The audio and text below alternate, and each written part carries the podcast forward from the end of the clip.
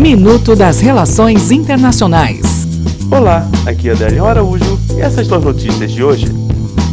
Coreia do Norte. A Coreia do Norte inaugurou oficialmente uma nova cidade planejada que os jornais oficiais ligados ao governo do país estão chamando de epítome da civilização moderna.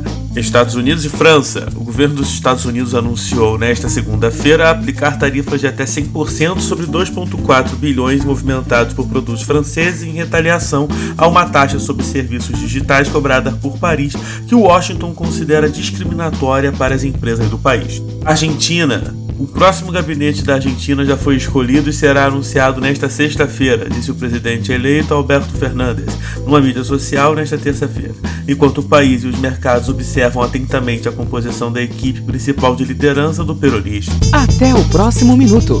Enquanto isso, aproveite mais conteúdo no portal seire.news.